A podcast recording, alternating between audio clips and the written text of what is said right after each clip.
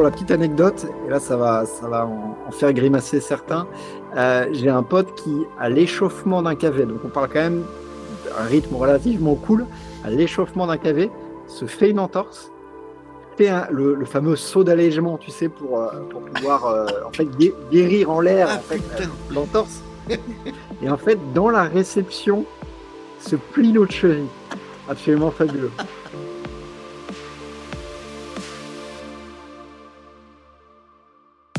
Salut à toi, je suis heureux de te retrouver pour un nouveau numéro du Let's Try Podcast, le podcast consacré 100% et complètement à la pratique et à la communauté du trail running.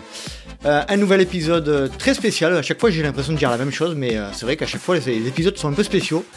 Et puis là, nous allons bien nous poiler, bien nous marrer avec notre invité, qui est nul autre que la personne qui se cache, une des personnes qui se cache derrière les genoux d'un gif et qui se cache derrière la revue annuelle du trail Point de côté ou encore Kiki, l'ouvrage consacré à Kylian Jornet et, bien d'autres choses qui est également derrière la, grande, grande récré qui a eu lieu lors de l'UTMB au, col de la Forcla, euh, lors de la Forcla Fort Courtenay. Eh bien, il s'agit de Robin Schmidt. Et oui, Robin Schmidt, euh, Guillaume Desmurs et euh, Marion ont sorti euh, récemment le nouvel ouvrage de Point de côté numéro 5 et nous allons en parler en longueur dans cet épisode. Si vous souhaitez en savoir plus sur Robin Schmidt et sur, son histoire, ben, n'hésitez pas à vous rendre sur un, précédent épisode du LTP. C'était en mars 2020 et c'est le numéro 16. Donc on avait échangé à l'époque sur son histoire, sur la création des genoux d'Angif, etc. Un nouvel épisode consacré très majoritairement à la réalisation euh, de cette revue annuelle euh, qui nous régale tous les ans. Et puis nous allons parler un peu plus largement de la, situation actuelle euh, liée à l'évolution de notre pratique, de notre discipline. Et puis vous allez voir, nous allons élargir également la discussion sur tout un tas de sujets hyper intéressants et sans oublier bien évidemment de nous poiler. car avec Robin c'est toujours la régalade. Allez, je ne vais pas vous faire patienter plus longtemps et je vous laisse profiter de cette conversation avec Robin Schmidt des Genoux dans GIF et de la revue Point de Côté. Bonne écoute Salut Robin, je suis extrêmement heureux de te retrouver une nouvelle fois sur le, sur le LTP. Comment vas-tu? Salut Nico, eh ben, je, vais, je vais très bien. Je vais très bien car la saison de ski de fond a, a bien commencé. Alors j'ai toujours euh, pour habitude de dire que le trail c'est le sport le plus stylé de l'univers mais le ski de fond est pas si loin. Mais bon, on va continuer à dire que le trail, euh, au moins en trail, on peut faire des entorses. Donc, euh, partons sur le trail comme étant le, sport le plus stylé. Tu peux pas faire d'entorse en ski de fond parce que moi je suis très très nul en ski de fond, je ne connais pas la discipline. Tu peux pas faire d'entorse ça euh, c'est possible en style classique, parce que là, tu auras des chaussures un peu moins rigides qui vont un peu moins tenir les chevilles. Mhm. Donc oui, oui, ça, reste techniquement possible de faire des, des entorses, mais bon, faut quand même y aller, c'est un peu plus complexe. Quoi. Moi, je te remercie énormément, Robin, de, de revenir sur le LTP parce que tu étais intervenu. Alors, attends, je vais retrouver mon épisode en, en mars 2020, donc ça fait à peu près euh, presque 4 ans, le LTP numéro 16, Robin. T'avais encore, euh, avais encore la, euh, le, comment dire, la, la vignette avec la chaussure rouge, t'imagines? Eh oui, mais tout change dans la vie et on a même changé de logo pour les nouveaux GIF. Euh, mars 2020, bah, on devait être en, en confinement, eh j'imagine. Ça devait, euh, on devait tous faire un peu des, du gainage et des élastiques pour se donner bonne conscience. Et puis bah, finalement, on a tous arrêté depuis. Mais ouais, ça a 4 ans, disons que ça date hein, déjà. Ça date. Et, euh, et comme on le disait en off juste avant, euh, le milieu du trail a un peu changé. On va en parler en profondeur en s'appuyant sur, sur les genoux d'un gif. Mais avant tout ça, parce qu'on on va parler de pas mal de choses, est-ce que tu peux, pour ceux qui habitent dans une grotte ou qui euh, qui connaissent pas qui est Robin Schmidt, te présenter? Eh ben, tu l'as dit, je m'appelle Robin Schmidt, j'ai quasi 34 ans. Euh, tu vois, il y a 4 ans, c'était mieux, j'étais plus jeune. Euh, je suis passionné de trail depuis un paquet d'années. Et puis, bah, j'ai créé euh, les Journaux GIF euh, il y a 10 ans, enfin presque 11 ans, là, c'était en 2000, 2013. Euh, et puis, et puis bah, voilà, l'idée est toujours la même, c'est-à-dire de, de, de se marrer, de critiquer en tout cas, enfin en tout cas avec beaucoup de légèreté, beaucoup d'humour, d'autodérision, certains comportements ou certaines choses qu'on peut voir un petit peu dans le trail. Mais voilà, l'idée c'est vraiment de se marrer. Et, euh, et puis on a créé en 2018 aussi une revue qui s'appelle Point de côté. Donc euh, on édite depuis, depuis 2018 des livres qui parlent de trail, évidemment, avec l'humour des genoux dans le gif, mais aussi parfois des sujets beaucoup plus sérieux, même pas drôles du tout, il faut le dire.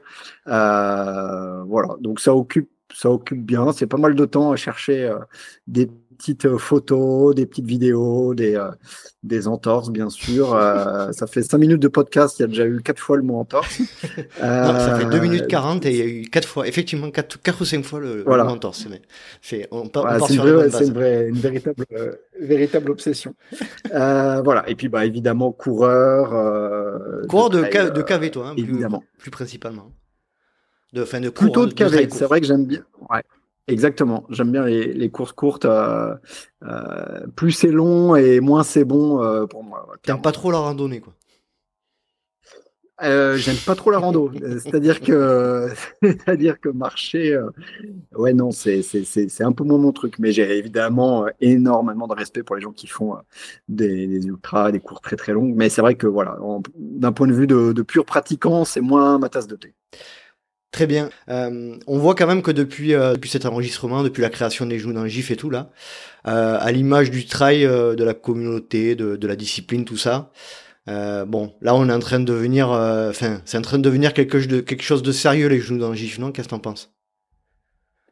De sérieux, oui, parce que ça fait 10 piges que ça existe, donc on peut dire que c'est un petit peu installé dans dans l'univers. Après, l'idée c'est vraiment pas que ça soit sérieux. Euh, on va dire tous les toutes les publications ou autres euh, euh voilà l'idée c'est que ça reste une blague entre guillemets beaucoup d'humour beaucoup de second degré donc euh, sérieux parce que t'es tombé bah, dans le piège t'es tombé dans le piège Robin ouais bah, je voulais, dire sérieux dans le sens sérieux c'est ça compte quoi c'est quelque chose qui compte. Ah oui, ouais, bah ça compte. oui, oui, c'est, enfin, je sais pas, c'est pas à moi de le, de le dire, mais en tout cas, en tout cas, ça permet, euh, bah, on voit qu'il y a du monde, euh, enfin que ça intéresse du monde, mais en même temps, il y a de plus en plus de pratiquants aussi. Mhm. Et puis, euh, on va dire le bon indicateur, c'est qu'on a, on a réussi à, à, ramener du monde pour la présidente de l'univers mhm. au col de la Forclaz en septembre 2023. Donc voilà, c'est, on a pu mettre un peu dans le, dans le concret et un peu dans le, la vraie vie, on va dire, une communauté. C'est ça qui est important. Après, le nombre d'abonnés, de likes, etc.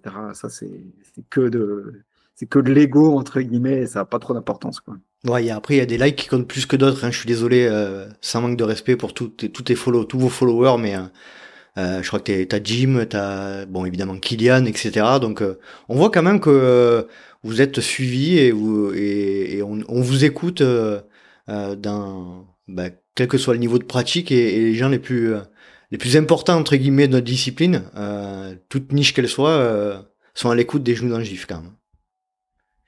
Ouais, après c'est aussi qu'on est on est un peu les seuls entre guillemets à faire ça. Alors après on, est, euh, on est arrivé un petit peu juste après euh, Mathieu Forichon et des Boss et des Bulles. Mhm. Euh, je crois que lui, c'était peut-être en 2012 et nous en 2013, quelque chose comme ça.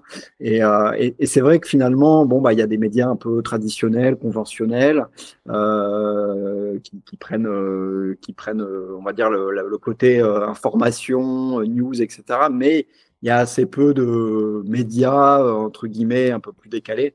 Donc euh, voilà, c'est vrai qu'on est aussi un petit peu les, les, seuls à essayer de raconter des bêtises sur, euh, sur notre sport. Et après, il nous manque quand même le l'abonnement de Anton Kuprika, c'est le, ah, Saint Anton. Ouais, c'est un peu le, le rêve d'une vie. Euh, mmh Et là, on, voilà, on pourra presque se, se retirer du jeu. Mais, même avec les cheveux courts, c'est toujours la même. Alors, ça reste, euh, oui, voilà, c'est vrai que cheveux courts, barbe plus courte, c'est très décevant, il faut mmh. bien l'avouer.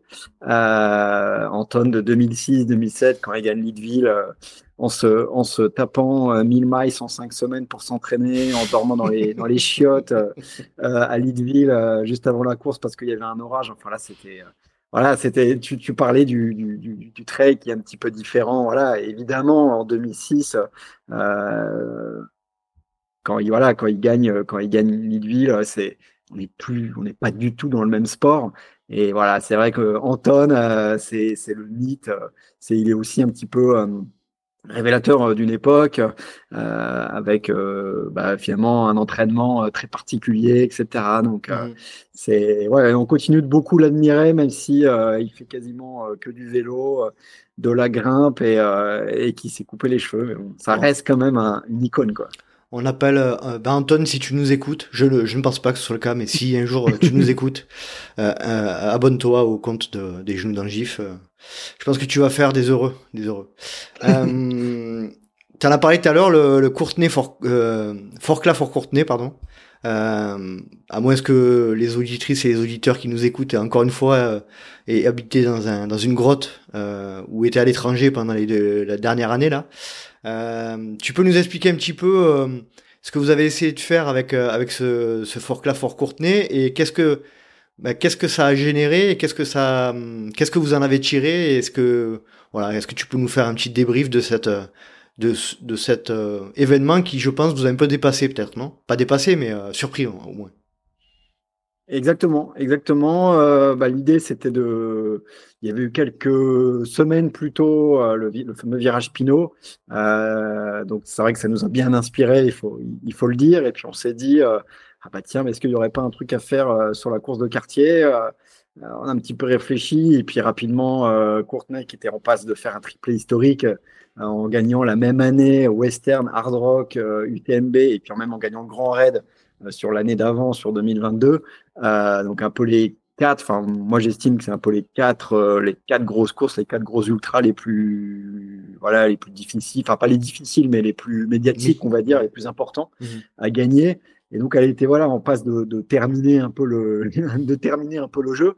On s'est dit est-ce qu'il n'y a pas quelque chose à faire pour encourager Courtenay? Et puis voilà, il y avait c'est un peu un ensemble de choses. Il y avait eu le, virage Pinot, on sentait une effervescence autour de autour de Courtenay. Puis on a choisi ce spot là, le col de la Forque là, qui est facilement accessible en, en voiture, qui est euh, alors on ne voit pas forcément sur les sur les photos, mais en fait on est vraiment dans, dans un champ avec juste à côté la, la route. Bah, c'est un fameux col, en fait c'est un, un, vrai col euh, routier, on va dire entre le, entre la Suisse et la France, même si le col est côté est vraiment côté suisse.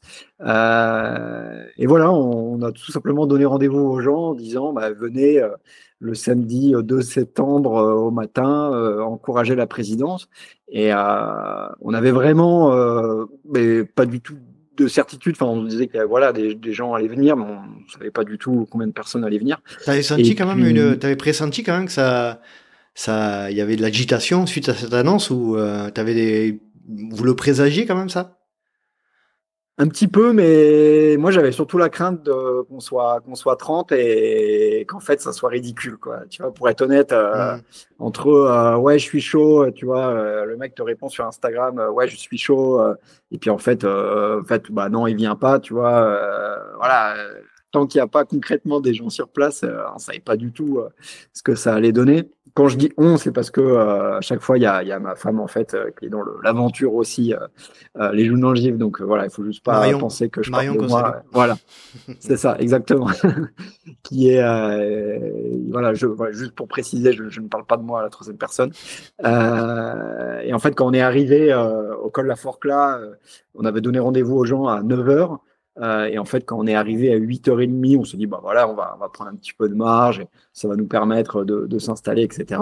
Et en fait, on a, on a peut-être chopé la dernière place. J'étais à moitié garé euh, sur le, le, truc des bus. En plus, en Suisse, je pense que tu mets une roue à côté, euh, tu as 1500 francs d'amende. Euh, et en fait, là, on a compris que ça allait être n'importe quoi, quoi. On, a, on avait ramené des masques à l'effigie de Courtenay. tout est parti en 30 secondes. On avait acheté des, des petits drapeaux américains, euh, pareil. En fait, ça a été euh, une espèce de raz-de-marée. Euh, et après, voilà, on, a été effectivement un petit peu dépassé par le truc. Alors après, ça reste difficile de dire combien on était. Moi, j'ai l'impression qu'on était à peu près 4 millions. Ma femme, elle me dit quand même un petit peu moins, plus 3, 3 et demi. Euh... Selon, les organisateurs ou selon la police, du coup? Selon la police et les syndicats aussi. Les syndicats, eux, partent plus sur 9 euh, milliards, en fait. Mais euh, il y avait, euh, non, il y avait, il y avait quand même du monde et pour le coup, on était, on pensait pas qu'il y aurait autant de monde. Et, et puis, ouais, c'était, c'était vraiment une belle matinée. forcément, on a pu encourager tous ceux qui sont passés avant. Et puis, bah, Courtenay est passé. Ouais, bah, Courtenay, elle est passée aux alentours de la 20-25e mmh. place, il me semble, un truc comme ça.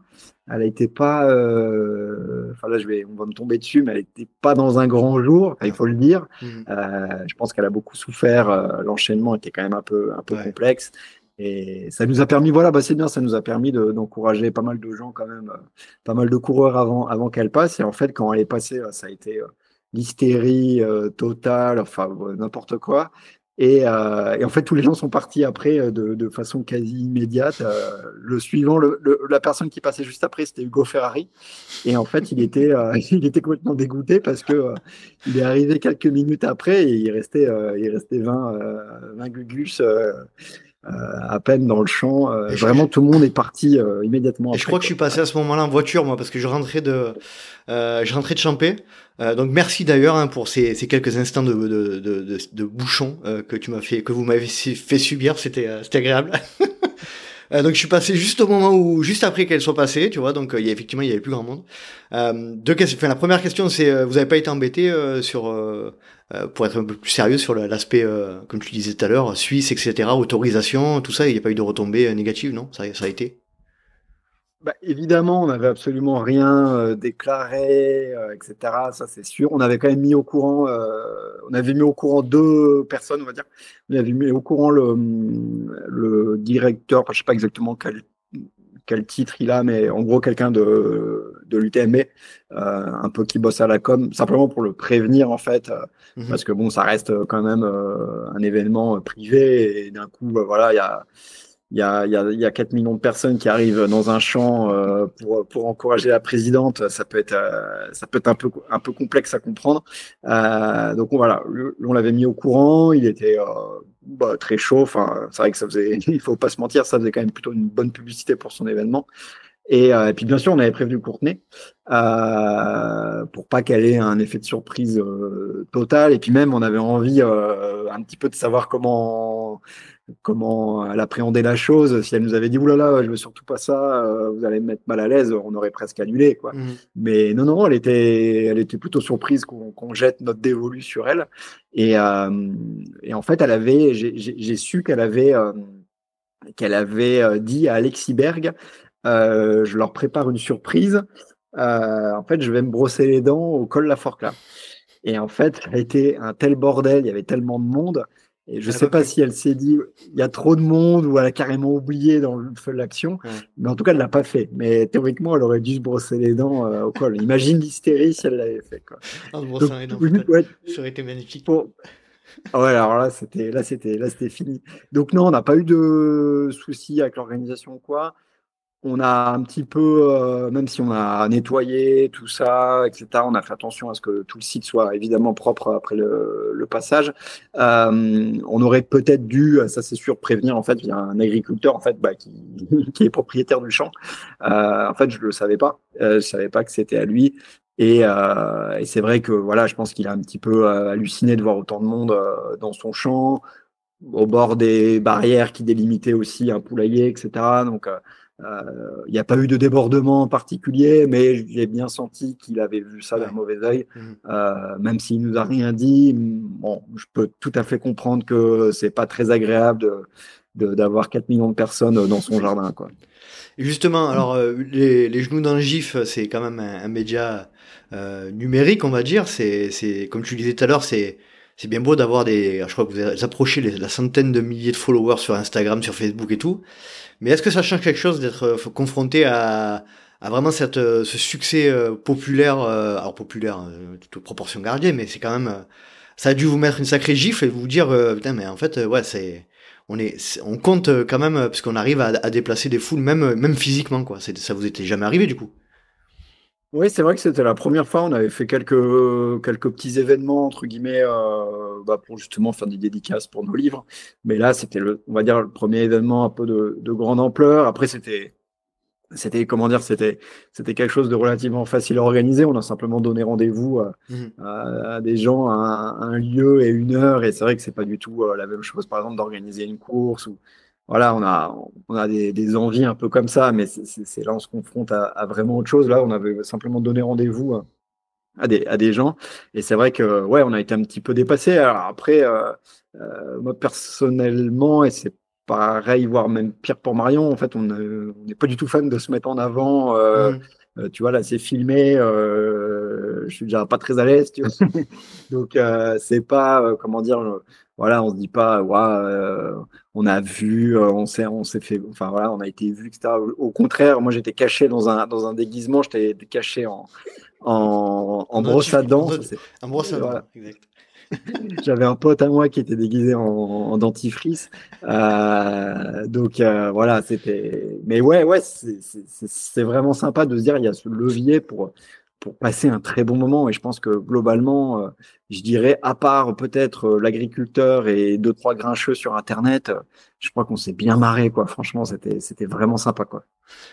En tout cas, bravo. Et je pense que ça doit faire, ça doit faire bizarre hein, de, de, concrétiser un petit peu votre popularité. Euh, je pense que ça doit être, euh, ça doit être sympa. Ça doit être sympa, je trouve. Je pense.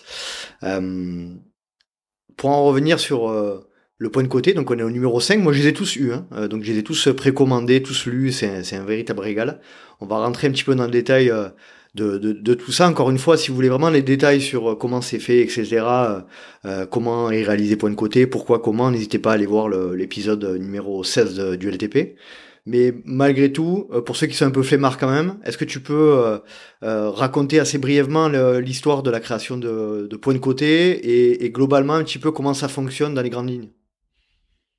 Oui, bah en fait, c'était bah, de nouveau, tu vois, comme quoi euh, la course de quartier, euh, je pense qu'on en, on en reparlera tout à l'heure euh, si on aborde le sujet Kylian, Zach et, et Chamonix. Et c'est vrai qu'on est tous un peu, enfin, moi le premier à la fois, pas trop aimé l'événement, mais quand même c'est vachement bien. Enfin, on a tous une relation, enfin, on est beaucoup à avoir une relation un peu schizophrène. Mmh et c'est vrai, bah voilà, tu vois, de nouveau, l'UTMB 2017, je rencontre euh, je rencontre euh, quelqu'un qui s'appelle Guillaume, qui est euh, journaliste de formation, éditeur, et puis aussi hein. plein de voilà exactement, qui a plein de, cordes à, son arc et on discute comme ça, on se revoit à Annecy et, et puis bon voilà, on se dit bah tiens euh, toi, tu es, euh, journaliste. Euh, moi, je suis un petit peu passionné, geek, on va dire, du trail. Est-ce qu'il n'y aurait pas quelque chose à faire? Et c'est vrai que moi, j'avais toujours eu envie de faire un bouquin. et c'est lui qui dit Ah, on peut, on peut faire une revue annuelle. Et puis ben voilà, c'est parti comme ça, avec un ton à la fois bah, de la déconne, on va dire sur à peu près la moitié du, de la revue. C'est une revue qui fait presque 200 pages, euh, donc à peu près voilà, on va dire presque une centaine de pages où c'est euh, où c'est de la déconne, et puis la moitié, euh, l'autre moitié où là on aborde des sujets un petit peu plus sérieux, un petit peu plus graves, le dopage, je sais pas, les troubles du comportement alimentaire, des choses comme ça, des sujets un peu tabous aussi parfois avec euh, on, enfin, on essaye en tout cas d'avoir une, maquette la plus propre possible, des belles photos. Ben, je parlais d'Alexis Berg, il est, euh, il est grandement euh, contributeur, on va dire, de, de la revue. On s'appuie sur beaucoup de ses photos, euh, beaucoup d'illustrations, etc. Donc on, on, met ça, on mélange un petit peu tout ça, et puis bah voilà, ça fait une revue. une revue annuelle sans publicité, voilà, comme tu l'as dit, ça marche sous forme de, de précommande, donc c'est vraiment les lecteurs à 100% qui, qui finance la revue. Euh, le jour où il n'y a plus de lecteurs, bah, tout s'arrête parce que pour nous, c'est c'est voilà, c'est dans notre euh, manifesto, on va dire, de, de, de, ne compter que sur nos lecteurs et qu'il n'y ait pas du tout d'annonceurs, de, publicité, etc. et puis voilà, bah c'est une par an. On peut se dire, mais qu'est-ce qui branle euh, une par an Il pourrait en faire un peu plus, mais en fait, c'est quand même du boulot. Ah bah oui. c'est clair. Hein. c'est quand même pas mal de boulot pour aller un peu en profondeur des choses. Euh, il y, a des, y a des articles qui vont jusqu'à jusqu'à 20 pages. Donc euh, voilà, c'est des sujets parfois un peu d'investigation, encore plus quand il faut appeler les Américains, où là, bah, il faut un petit peu un petit peu se concentrer pour comprendre ce qu'ils disent. voilà, donc, donc voilà, c'est un, un projet qui, le premier numéro date de 2018. Et puis voilà, l'aventure, euh, l'aventure continue. Sur le point de vue de la, de la précommande et du, du lancement, alors d'après ce que j'ai compris, hein, d'après encore une fois ce qu'on avait dit euh, lors du précédent épisode, c'est vraiment une pré, un format précommande. Donc vous lancez euh, les précommandes, les personnes achètent le livre à l'avance, et puis vous pouvez lancer la première production, et puis vous livrez les personnes qui ont précommandé, et ensuite vous les rééditez pour les, alors, les vendre un peu de manière générale. D'après ce que je comprends, c'est un peu ça l'idée? Oui, c'est ça, effectivement. On fonctionne euh, bah, sous forme de précommande, simplement bah, très, très concrètement pour avoir une trésorerie euh, suffisante pour pouvoir euh, bah, payer tout le monde, mhm. l'imprimeur, le graphiste, les photographes, etc. et puis, effectivement, bah, les personnes qui précommandent ont l'avantage, entre guillemets, de recevoir un petit peu avant que la revue soit officiellement disponible euh, d'un point de vue général, on va dire. Euh, voilà. Et à partir de là, bah, tous les numéros sont disponibles. Euh, il est possible de commander même une fois la, la période de précommande terminée. Mais voilà, nous, ça nous permet un peu de savoir à peu près à quoi s'en tenir. Et puis, et puis vu qu'on ne compte que sur nos lecteurs, bah, voilà, on a besoin quand même bah, des lecteurs pour que la revue puisse voir le jour. Et là aujourd'hui, on en est où sur les... J'imagine que la demande des précommandes n'est pas la même qu'il y a cinq euh, numéros. Euh, ça a vraiment euh, explosé. Les précommandes, j'imagine que ça va, ça va vite là. Ouais, bah ça, bien sûr, hein, ça, il y a de plus en plus de, pratiquants, donc potentiellement de plus en plus de gens qui suivent les jeux dans le GIF, donc de plus en plus de gens qui, qui sont susceptibles de, précommander. Donc, bon, après, si vous, si vous faisiez les jeux, point de côté qui était nul, personne, personne demande, personne essayerait de le commander. Peut-être, bah, les gens se feraient avoir une fois et puis l'année d'après, euh, ils diraient euh, qu'est-ce que c'est que ce torchon. Euh, et puis il y a aussi, voilà, peut-être ce qui, ce qui plaît, c'est le fait qu'il y ait des articles très différents. Mmh il y a des articles vraiment où c'est vraiment comment comment apprendre à je sais pas bah voilà comment apprendre à se faire une belle entorse hein, encore une fois euh, il y a des articles voilà très différents et puis euh, des articles bah, beaucoup plus graves sérieux mmh. avec des styles aussi différents on essaye de bah, bien sûr on, on, écrit des articles mais on en confie certains euh, à des presque des amis entre guillemets, euh, bah voilà pour qu'ils apportent un peu leur touche, leur style, etc. Parce que si toute la revue c'est euh, pipi, caca, gym, machin, bon, je pense que ça va vite lasser les gens. Donc il y a aussi une diversité dans les dans les styles, dans les illustrations, etc. Ah, effectivement, en ce qui concerne la diversité, je vais lister quelques quelques sujets abordés, le dopage, la compression blanche, euh, l'entorse, les œuvres d'art en lien avec le trail, les bénévoles. Euh, il y a tout un tas de sujets, comme on le disait tout à l'heure, vraiment euh, divers et, variés, sérieux, pas sérieux, pipi caca, vomi aussi. Donc ça, c'est, c'est hyper intéressant. mais, mais non, c'est clair que la, la particularité de cette, cette revue annuelle, c'est vraiment d'aller tout azimut un petit peu. Et on sent, on sent vraiment et ça change pas d'année en année, que vous êtes vraiment indépendant sur la manière dont vous voulez traiter les sujets, sur l'ordre dans lequel vous voulez le faire, sur, euh, sur l'approche. Euh, cette indépendance-là, elle est vraiment, alors j'ai enfoncé une porte ouverte, hein, mais c'est vraiment lié au fait que vous êtes dépendant de personne et que, et que vous faites ce que vous avez envie, en fait. Ouais, c'est ça. Oui, oui, c'est ça. Et c'est valable aussi avec euh, les genoux dans le gif. On reçoit assez régulièrement des, propositions de partenariat, de marques, euh, de courses, etc. Et, bah, c'est sympa de penser à nous, mais on les refuse toutes et on les refusera toujours parce que c'est un petit peu notre, notre point de vue, enfin en tout cas notre ligne éditoriale, c'est d'essayer d'être le, enfin pas d'essayer, ouais, d'être le plus indépendant possible. et puis bah voilà, ça se, ça se, ça se, comment dire, ça se voit aussi dans la, dans la revue peut-être avec euh, bah, tous des, des sujets qui peut-être qu'on ne pourrait pas traiter si euh, on avait des annonceurs, etc. Parce que parfois on appuie un petit peu euh, là où ça fait mal et puis on aborde des sujets. Ben moi j'aime bien parler de dopage en fait parce que je trouve que ben, globalement on n'en parle pas assez dans le trail alors que ben, malheureusement le dopage est présent et à tous les niveaux. Mmh que ça soit le vainqueur de Sierzinal, euh, des top 10 sur des grosses courses ou, euh, ou carrément euh, les derniers, les derniers des, des, courses de village, on va dire, où finalement chacun est susceptible à un moment de, de s'auto-médicamenter, de prendre des trucs, etc. Donc, moi, je trouve que c'est un sujet, par exemple, intéressant. Et c'est vrai que, bah voilà, c'est pas toujours typiquement là dans le, côté numéro 5, on a fait un article sur sur Odile Baudrier, euh, donc qui est considérée comme une lanceuse d'alerte euh, à propos du dopage, qui est aussi co-organisatrice des Templiers. Euh, et c'est vrai que bah voilà, c'est disons que on aborde un sujet qui ne plaît pas forcément à tout le monde, quoi. C'est clair. Clair.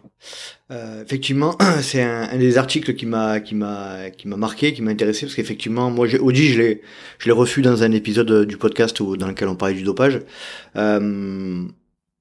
Est-ce que tu as l'impression, euh, par, ce, par cette revue annuelle, d'avoir un, un rôle dans la communauté? Je sais pas trop. Une, influence, euh, un, un espèce de, euh, de comment dire? Est-ce que, ça, est-ce que ça a un sens pour toi aussi de, de faire rire, de, de, de, déconner, mais aussi de, de, faire réfléchir sur des sujets aussi, aussi profonds, aussi graves que le, que le dopage? Ouais, après, je, comment dire, je, je, on fait pas ces articles pour dire ouais, on va avoir une influence ou quoi. Mmh. C'est, on fait ces articles parce que euh, l'histoire nous intéresse. Euh, mmh. Tu vois, on avait fait par exemple dans, dans le point de côté 4 un, un article sur le, le, record du le record du monde euh, officiel parce que le officieux c'est Rémi Bonnet qui l'a sur kilomètre vertical, mais le officiel euh, donc de Philippe Gotch euh, qui est un, un, Italien comme son nom l'indique a fui. Euh, bah voilà, c'est quelqu'un d'assez borderline, on va dire, qui traîne deux trois casseroles. Euh, et tu vois, quand on décide d'aller euh, d'aller interviewer Philippe, bah, finalement, c'est parce que l'histoire nous intéresse, nous plaît. C'est presque une histoire que j'aimerais pouvoir lire. Donc, bah, finalement, vu qu'elle n'existe pas, on, on décide de, un peu voilà de lui donner lui donner la parole mmh. mais comment dire on n'imagine pas euh, les sujets ou même les journalistes en disant ouais on a de l'influence ou quoi enfin j'estime qu'il y a des gens qui ont beaucoup plus d'influence en particulier bah, Kylian mmh. qui a qui je trouve euh, a vraiment pris ce virage et il l'a un petit peu un petit peu annoncé justement un petit peu dit en disant bah euh, il s'est rendu compte qu'il avait de l'influence et il a, il a accepté d'endosser ce rôle. Euh, alors après, ça plaît ou ça plaît pas, ces prises de, de, de position, je pense qu'on en reparlera, euh, plaisent ou plaisent pas, mais en tout cas, voilà, il, je pense que sa, sa, communauté et puis son rayonnement est bien plus important que, mmh. que ce qu'on peut écrire dans Point de côté ou les journaux de. Donc, euh, je me considère pas ou je ne nous considère pas comme étant des influenceurs, surtout que c'est quand même beaucoup de de rigolade, tu vois. Certes, on aborde des sujets sérieux dans Point de côté, mais c'est quasiment jamais le cas sur les journaux de quoi.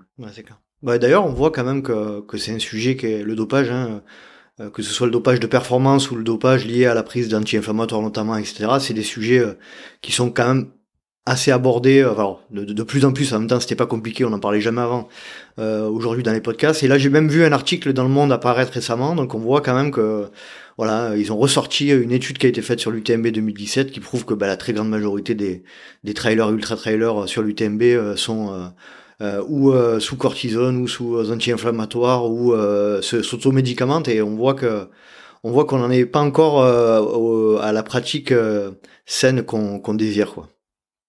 Exactement, ouais, ouais, tout à fait.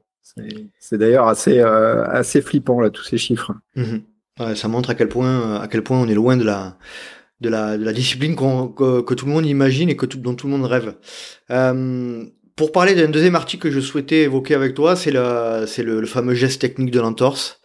Euh, on sait que c'est une véritable obsession pour vous, l'entorse. Alors moi, c'est terrible pour moi parce que on a vu une œuvre d'art apparaître là hein, sur euh, sur la CCC avec euh, Peter Engdahl et cette magnifique entorse avec euh, jambe à 90 degrés euh, prise sur le vif en photo.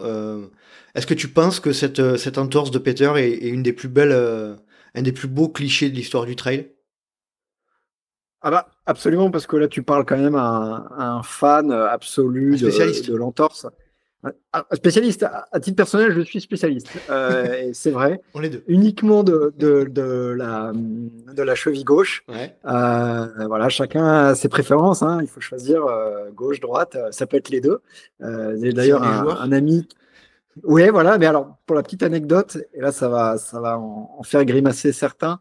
Euh, J'ai un pote qui, à l'échauffement d'un KV, donc on parle quand même d'un rythme relativement cool, à l'échauffement d'un KV, se fait une entorse, fait un, le, le, fameux saut d'allègement, tu sais, pour, euh, pour pouvoir euh, en fait guérir en l'air ah, en fait, l'entorse. et en fait, dans la réception, se plie l'autre cheville absolument fabuleux. Et, euh, et, et, je pense que je peux dire qui c'est. C'est le cinquième des Templiers euh, 2023, Robin Juillaguet, qui, euh, qui pour le coup a eu les, euh, les chevilles plutôt solides aux Templiers. Il a fini d'ailleurs au sprint euh, contre euh, Andreas Reiterer. ça va donner lieu à un finish absolument incroyable. Et donc voilà, Robin Juillaguet s'est tordu les deux chevilles dans l'espace de quelques secondes à l'échauffement d'un KV. Donc ça, c'est magnifique. magnifique. Après, malheureusement, ça n'a pas été photographié. Voilà, ah, ça c'est toujours le souci c'est que ça me fait voilà, il pourra toujours raconter cette histoire à ses petits enfants. Malheureusement, il n'y a pas de preuves. alors que Peter Engdahl, ouais, c'est ouais, c'est dommage. C'est vrai que si c'est pas filmé, photographié, c'est dommage. alors que Peter Engdahl, lui, c'est c'est absolument fabuleux. Et il faut quand même, euh, juste pour la petite anecdote, parce que bon, la photo, je pense qu'elle a, elle a, clairement fait le tour du monde.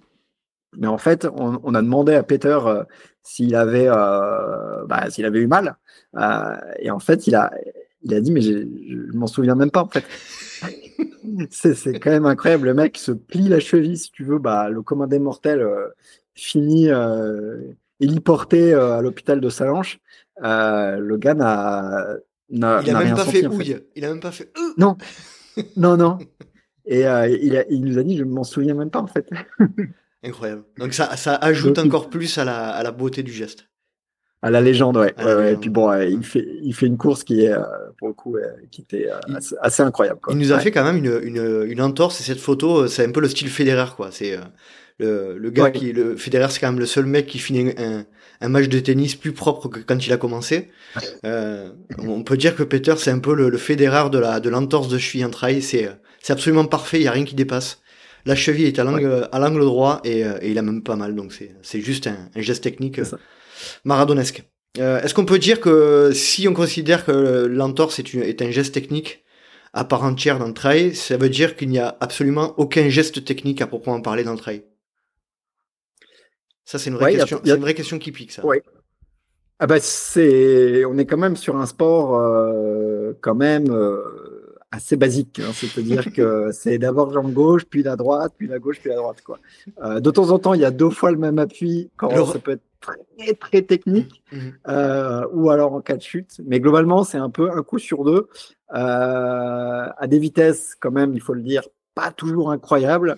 globalement, on est sur un sport très spectaculaire d'un point de vue technique. On n'est pas sur du triple loops. Quoi. On n'est pas sur les triple sauts, on n'est pas sur euh, la descente de Kitzbühel. non, là c'est, on n'est plus sur du 4 km heure pour terminer un ultra. Quoi. Donc c'est toute la beauté d'ailleurs de ce sport. Je trouve que c'est absolument incroyable. C'est particulièrement l'ultra où finalement les vitesses sont extrêmement faibles on va marcher euh, bah, toutes les montées, voire à un moment euh, tout le temps. Donc, euh, et on adore ça, quoi. Alors que ce sport, si tu prends vraiment des, séquences sur le sport, enfin sur une course, c'est dégueulasse. C'est vraiment, on, est vraiment sur des, voilà, sur, sur une technique vraiment particulière, quoi. Je, je, cite, je cite toujours l'exemple qui me revient à chaque fois en mémoire, c'est un Landman Brain avec des potes. J'ai regardé un UTMB live, c'était il y a pas si longtemps que ça. Et mon pote me regarde et me dit, non mais t'es vraiment en train de me dire que t'es en train de regarder des mecs marcher. Et là, ça m'a, ça m'a sauté la gueule, en fait. Je me suis dit, non mais en fait, il a raison, quoi. C'est pathétique. Sachant que je pense si tu regardais UTMB live, tu devais, le focus était quand même certainement fait sur la tête de course. Oui. Euh, et pas là, sur ça allait, ça, ça allait déjà très vite et ça, voilà. Donc, euh, je veux dire, imagine euh, l'avant-dernier. Ouais, c'est clair, quel, sport absolument incroyable. C'est terrible. Et puis alors un autre sujet qui est important pour vous, hein, qui, qui, est un peu votre Madeleine de Proust, un peu l'image de, de l'attaque talon, etc. C'est la compression blanche.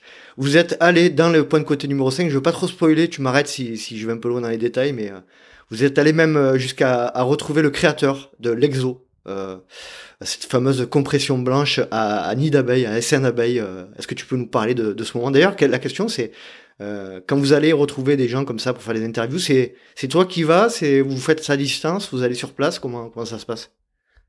Ben, on essaye le plus possible de, de se rendre sur place, de se déplacer. Mmh euh, après, quand c'est les Américains, euh, c'est plus compliqué. Euh, on va peut-être pas faire un, un pari un Paris-Denver euh, pour, euh, pour aller juste tendre un micro à, à Kuprika ou autre.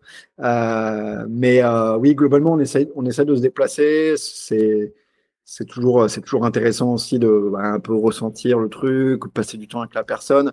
Et c'est vrai que voilà, pour la compression blanche, on, se disait que l'article était quand même euh, tellement important qu'il euh, il était, il était vraiment décisif de, de rencontrer Serge Chapuis, qui est euh, un ancien euh, de chez de chez, je ne sais pas si on peut citer la marque, mais je pense que tu peux. Voilà, de chez Salomon, parce que je pense que euh, globalement, voilà, les gens commencent un petit peu à voir à quoi ressemble la compression blanche, c'est-à-dire bah, vraiment une compression euh, blanche, euh, donc ce qui donne en fait un mélange complètement ignoble. La compression déjà, bon, après ça se discute, mais il faut aimer. Quand c'est blanc et qu'il y a une sorte de petit exo, un nid d'abeille, euh, bah, Thomas Laure Blanchet l'a dit, euh, parce qu'on l'a interviewé aussi pour euh, cet article. Il a dit ma première réaction a été c'est moche. malheureusement, il était athlète de la marque à l'époque. il n'a pas, pu le dire très fort, mais il a dit quand même. Il a pas dit, et il a dû carrément le porter, mais c'est vrai que c'était c'était une dégaine parce que c'était compressé au niveau des cuisses, au niveau du au niveau du t-shirt, c'était c'était compressé, et ils avaient aussi les, les manchons pour les mollets. Euh, et c'est vrai que le, voilà l'image, euh, bah, l'image que tout le monde retient, c'est la Western States 2010 euh, avec le match, on va dire un peu États-Unis-Europe, en tout cas États-Unis versus Kylian, les Américains extrêmement légers, etc. Minimaliste. Bah, Kuprika a dû mettre un short simplement pour, euh, pour ne pas faire un attentat, à la euh, mais sinon, il était entièrement dénudé, évidemment. Euh, et Kylian était tout en compression blanche. Et c'est vrai que le choc des. C'est presque un choc des cultures, quoi. Euh, et voilà, on a voulu, euh, on a voulu euh, en savoir un petit peu plus sur cette fameuse compression blanche qui, du point de vue du créateur, avait avait du sens. Même scientifique, hein. même scientifique, hein, c'est a priori. Ouais, ouais, ouais. Alors, je crois, pour être tout à fait honnête, je crois qu'il n'y a, il a pas une étude qui a vraiment comment dire, euh, bah, voilà, faire remarquer qu'il y avait euh, des avantages à emporter. Mhm. Euh, mais en tout cas, eux avaient le sentiment que ça pouvait peut-être effectivement limiter un petit peu la, la fatigue musculaire, des choses comme ça. Et puis, bah voilà, on en parle plus de dix ans après, donc quelque part, ils ont réussi leur coup aussi, quoi. Et le pire, c'est que ça a fonctionné, c'est-à-dire qu'ils en ont vendu après, quoi. Mais c'est ça le pire, ouais, c'est ça le pire, c'est qu'on peut se dire c'est juste une blague, euh, tu sais, un 1er avril, et, euh, et, en fait pas du tout. C'est-à-dire qu'à un moment il y a une production qui a été en route, il y a des commerciaux qui ont été dans des magasins. Mm. Euh, tu vois, c'est l'espèce de blague en fait que tu n'arrives plus à arrêter quoi. Et euh, juste carrément, carrément en C'est une espèce de, de, de, de Forclaz Fort Courtenay, mais de, du textile. C'est ça, tu sais, c'est un moment, euh, on était juste là pour rigoler, puis en fait, le truc euh, te dépasse complètement. Quoi. Mais euh, non, la compression blanche, c'est magnifique. D'ailleurs, je, lance un appel s'il y a des coureurs ou des coureuses qui ont la panoplie complète, voilà, s'ils peuvent nous envoyer une photo via les journaux le GIF, portée ou non portée, ça serait absolument fabuleux parce que ça reste, c'est quasiment une pièce de collection maintenant. Hein, c'est la R5, euh, c'est la R5 de, du trail. Hein. Oui, c'est ça, c'est ça. Mais ouais, ouais, c'est une sorte de, de, mystère quand même cette compression et qui reviendra peut-être. Hein, c'est ça qui est terrible, comme les, toutes les modes, ça revient. Quoi. Je lance un appel à toutes les toutes les auditrices et tous les auditeurs du podcast. Si vous voyez aujourd'hui, en 2024, on va dire, euh, et dans les années à venir, euh, un trailer ou une traileuse en compression blanche, n'hésitez pas à nous partager ben, vos photos, vos clichés euh, à letstrail08.gmail.com et je me ferai une joie de, repartager ça à, toute l'équipe des Genoux d'un GIF. En tout cas, c'est c'est passionnant de revenir comme ça, Robin, sur euh, sur l'histoire de notre sport, euh, même si euh, c'est parfois voilà, on a, parfois du mal encore à en parler, douloureux. tu veux rajouter quelque chose sur la, compression blanche, Robin, avant de passer au, au sujet suivant? Ben, c'est ouais, non, c'est vrai que ça reste euh, aussi un petit peu, euh, comment dire, euh, le témoin d'une époque. voilà, 2010, c'est la première année où, on va dire les, les Européens, enfin même s'il y avait eu avant des, des Vincent Delbar, des Corinne Fabre, etc., qui avaient été se frotter à la Western States et d'autres, j'en oublie certainement.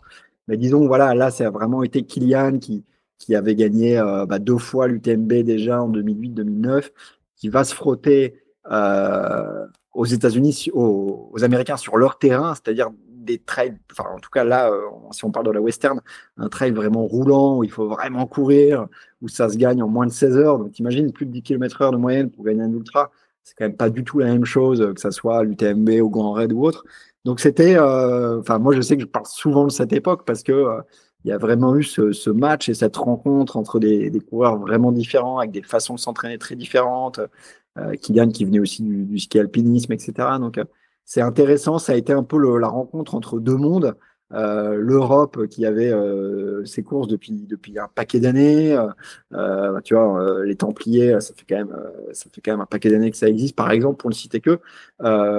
et l'autre côté de l'Atlantique, il y avait bah, la Western, la Hard Rock, toutes ces courses Nidville aussi, toutes ces courses mythiques. Et il avait fallu voilà un moment une rencontre et puis ensuite bah, les Américains sont venus à à l'UTMB. Euh, et, puis, euh, et puis après, voilà, ça a été, on va dire, un mélange de deux, de deux cultures. Mais euh, je trouve que cette période est vraiment aussi intéressante pour ça. C'est clair. J'aimerais parler d'un autre article aussi, un autre sujet que vous avez. vous avez, vous aimez bien parler des bénévoles quand même. c'est quand même intéressant hein, les bénévoles. Et vous avez essayé de les classifier en plusieurs catégories le bénévole menteur, le bénévole déguisé, euh, la bénévole gâteau, euh, le bénévole militaire, euh, la bénévole radine, le bénévole homme orchestre. Donc vous avez tout un tas de, tout un tas de, descriptions de bénévoles. Est-ce que tu peux nous parler, nous, dire pourquoi vous avez souhaité mettre en avant ces différents types de bénévoles? Est-ce que tu penses qu'il y a, il y a uniquement ces catégories-là ou il en existe plein d'autres? Il en existe évidemment plein d'autres. Mais c'est vrai que le, on va dire le trait d'union entre tous les bénévoles, c'est souvent du mensonge c'est souvent, euh... c'est souvent une méconnaissance. Alors, on va me tomber dessus. Du sport. On va voilà, on va me tomber dessus, machin. Non, mais je trouve souvent une méconnaissance du parcours, en fait. Et c'est vrai que tu es un ravito. Tu demandes combien de kilomètres il te reste, s'il te reste de la montée, de la descente, machin. Euh, tu as autant de réponses que de bénévoles.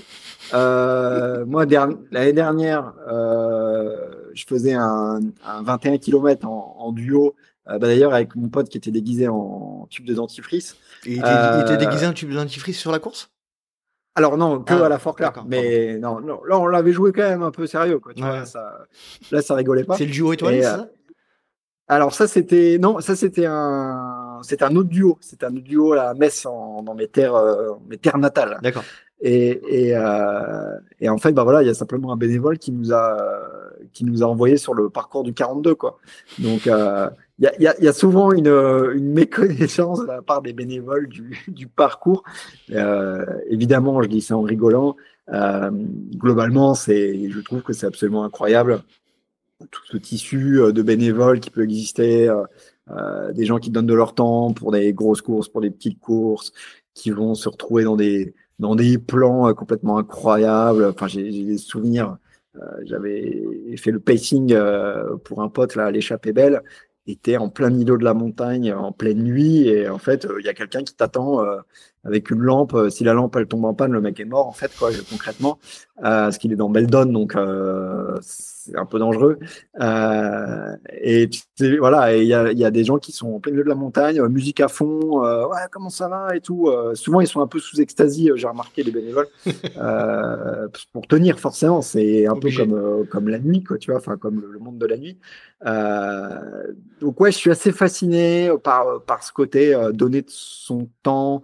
Je crois que le principe du bénévolat, c'est que les gens sont pas payés, il me semble, si je dis pas de bêtises. C'est oui, c'est dans, dans, le mot, ouais. voilà. Euh, donc non, je, je trouve que c'est, c'est, vraiment sympa et, en fait c'est indispensable. Euh, sans bénévoles, qu'on parle de l'UTMB ou de la toute petite course euh, juste à côté de chez soi où il y a 50 personnes au départ, il faut des bénévoles pour aiguiller, mmh. faire le ravitaillement, etc. Donc c'est pour moi indispensable en fait et et il y a souvent, bah voilà, ça donne lieu euh, je dis ça évidemment en rigolant, mais à des, à des scènes où euh, il nous envoie dans les mauvaises directions, mais aussi à des, à des moments, euh, enfin voilà, c'est des moments magiques en fait quand tu te fais remonter le moral en pleine nuit, etc. Je trouve que c'est. C'est pour, ça qu'on les aime. C'est pour ça qu'on les aime. Ouais, c'est ça. Et puis bah t'as les bénévoles, on va dire, tu vois, qui sont sur le parcours, mais t'as aussi les bénévoles, les kinés, souvent, tu vois, qui, qui viennent d'école, de kiné, qui sont encore un peu étudiants ou quoi, et qui, qui viennent masser des, des jambes absolument euh, répugnantes ou des podologues, euh, tu sais, qui. De plus en plus épilés, donc ça va. Ah, ça, c'est vrai. Ça, c'est un avantage pour euh... Ah, c'est pas mal. Je pense mm. que, en plus, je pense que peut-être qu'on nous contredira, mais je crois que ça facilite quand même un peu le boulot ah bah en termes de massage, en termes de, de pose de strap, etc. Un avantage pour un avantage. Voilà. Non, c'est, je trouve que c'est, ouais, c'est, c'est, quelque chose d'assez incroyable, pourvu que ça dure, quoi. Et puis, vous avez osé la, la, osé, enfin pas osé, mais vous avez un, sujet aussi qui est intéressant, c'est vous avez pris les œuvres d'art euh, de peinture les plus euh, iconiques, on va dire, euh, et vous les avez mis dans un contexte de travail. Je vous, voilà, je, je vous laisserai aller regarder ça dans le point de côté pour ceux qui l'ont pas vu, mais c'est absolument succulent. j'adore, j'adore cette. Pour conclure sur un peu la diversité des sujets dans les dans dans les dans le point de côté, c'est vraiment ça qui est, qui est vraiment chouette. C'est euh, de l'artistique, de la déconnade, du sérieux. Donc c'est vraiment un truc où on s'ennuie pas. Euh, c'est pas du tout lourd à lire. C'est euh, franchement vous faites du super boulot et et, et chouette que vous vraiment vous continuez à vous éclater comme ça. Vous êtes combien là dans vos parce que j'imagine que vous avez des réunions un peu en début de saison là pour lancer un petit peu le l'offensive. Là vous êtes combien dans ces réunions là Vous êtes trois avec Guillaume et, Marion. Vous êtes plus? Ouais, c'est ça, exactement. Euh, y a, on bosse aussi beaucoup maintenant, enfin, on s'appuie beaucoup aussi sur notre, notre graphiste euh, Matt George, euh, qui lui habite pas dans, qui habite pas à Annecy, mais qui habite dans le sud, mais voilà, euh, c'est assez, assez facile de, de se voir quand même pour discuter un peu, bah, voilà, de l'orientation des sujets, euh, d'abord du choix des sujets, de quelle manière on va les traiter, de quelle manière on va les illustrer, etc. Donc voilà, effectivement, on est, alors on enregistre, on est au moment où on enregistre, on est euh, un peu dans, le, dans la période où on commence à réfléchir un peu au mmh. sujet. Euh, un petit peu ça, c'est bien, c'est pas bien, etc. Et sachant que la grande majorité des sujets sont intemporels, euh, on ne traite pas du tout de, de l'actualité mmh. directe, quoi. Donc, euh, euh, la limite, ce qui s'est passé l'année dernière, euh, éventuellement, ça nous met une petite puce à l'oreille, mais en tout cas, c'est voilà, on va pas, on va pas faire un focus sur une sur une course parce que c'était, tu vois, on va pas faire un focus sur je sais pas, euh, les Templiers ou autres, mm. c'est pas, ça nous intéresse pas forcément de, de, faire ça. Mais, mais voilà, ouais, effectivement, euh, là, on est un peu dans la phase euh, brainstorming. L'idée, c'est quoi? C'est que, point de côté, on puisse le regarder, le, numéro 1, on puisse le regarder dix ans après et que ça n'ait pas pris une ride? Ouais, alors après, si on lit le point de côté 1. Il a pris une ride quand même? Non, mais je pense que la discipline est quand même en train de changer euh, de plus en plus. Euh, je trouve que ça, ça c'est vraiment, je dirais que c'est vraiment accéléré euh, après le Covid. Euh, ça s'est aussi beaucoup accéléré parce que, euh, euh, pour moi, à, mon sens, il y a, y a un peu deux acteurs principaux qui, qui, je vais pas dire qui font tourner le trail, mais qui sont un petit peu des accélérateurs de changement. Euh, je pense que Kylian euh, en fait partie, vraiment. Euh, Kylian et son ancien partenaire, euh, là avec son nouveau, enfin tu vois, je, je trouve que il donne quand même aussi, bah, en fait il, a il attrape la lumière hein, quelque part. Donc finalement, euh, tu vois, s'il fait un Zegama ou pas un Zegama, Sierzinal, etc., ça va mettre la lumière sur les courses et aussi peut-être sur un, sur une façon de, de courir. De, enfin, je trouve qu'il a vraiment, vraiment maintenant une influence qui est, mmh. qui est vraiment importante dans le trail. Euh, et puis bah aussi l'UTMB hein, euh, de manière, euh, de manière assez, euh, assez implacable. en plus avec leur nouveau, je peux pas dire partenaire, mais tu vois le, le fait qu'ils soient, ils se soient associés avec Ironman, etc. Je trouve qu'on on rentre dans dans d'autres dimensions. Alors là, c'est vraiment si on regarde au sens au sens très large. Évidemment, il sera toujours possible, et tant mieux, de d'aller juste courir euh, sa course le dimanche en s'inscrivant sur place. Et d'ailleurs, moi, c'est c'est je ne fais que ce genre de course, quoi. Mais euh, mais ça devient de plus en plus compliqué pour nous dans le Sud-Est quand même. Hein. Je pense qu'il y a plus de, de, de, ah s'inscrire le matin même, c'est plus possible chez nous. D'accord. Ok, c'est mais il reste quand même des, des petites épreuves. Euh, il reste des petites, épreuves, il reste des petites épreuves, mais le le fait de pouvoir s'inscrire le jour même, c'est plus envisageable aujourd'hui. Euh, toutes les épreuves sont remplies à l'avance, même les petites épreuves de 300 personnes quoi.